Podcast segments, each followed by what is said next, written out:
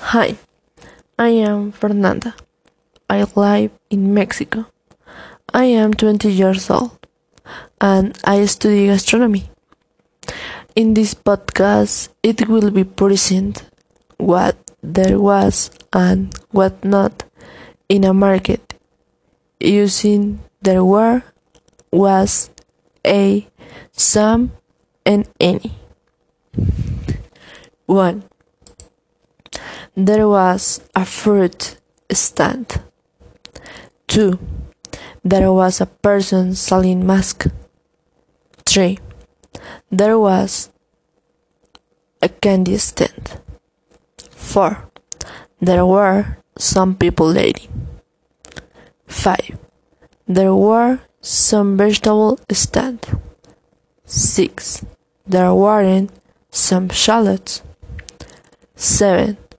There was a lady selling memelas. 8. There was a roast meat stand. 9.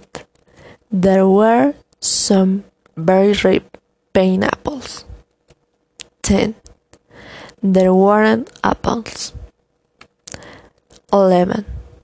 There weren't ripe peppers. 12. There was no ice cream shop that sells ice cream every day. 13.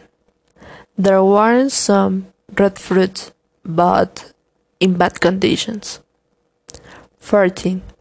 There was a bakery selling semitas. 15. There was a butcher. 16. There was no fish stand. 17. There were some Telcel and Movistar sellers. 18. There weren't vanilla berries. 19. There weren't fruit juice. 20. There weren't more tortillas.